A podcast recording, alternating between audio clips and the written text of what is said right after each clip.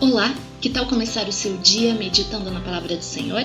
Vamos então às nossas pílulas de esperança.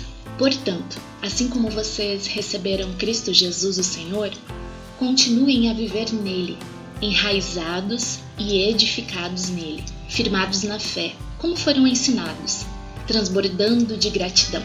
Este texto está no livro de Colossenses, capítulo 2, versículos 6 e 7. Você consegue se recordar do dia que recebeu Cristo Jesus em sua vida e o aceitou como seu Senhor e Salvador?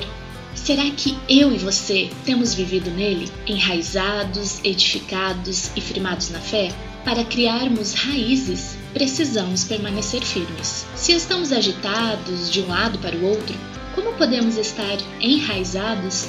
Mas há algo neste versículo que nos chama a atenção. São as palavras transbordando de gratidão.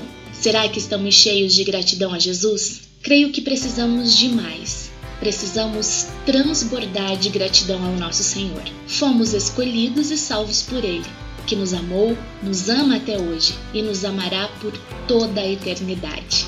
Que maravilha! Jesus te ama! Este foi mais um episódio do podcast Pílulas de Esperança, produzido pela Igreja Metodista em Pato Branco. Se você precisa de aconselhamento pastoral ou de oração, entre em contato conosco pelas nossas redes sociais ou pelo telefone 46 3225 2757. Compartilhe essa mensagem com seus amigos e familiares para que eles também possam ser abençoados. Até o próximo episódio.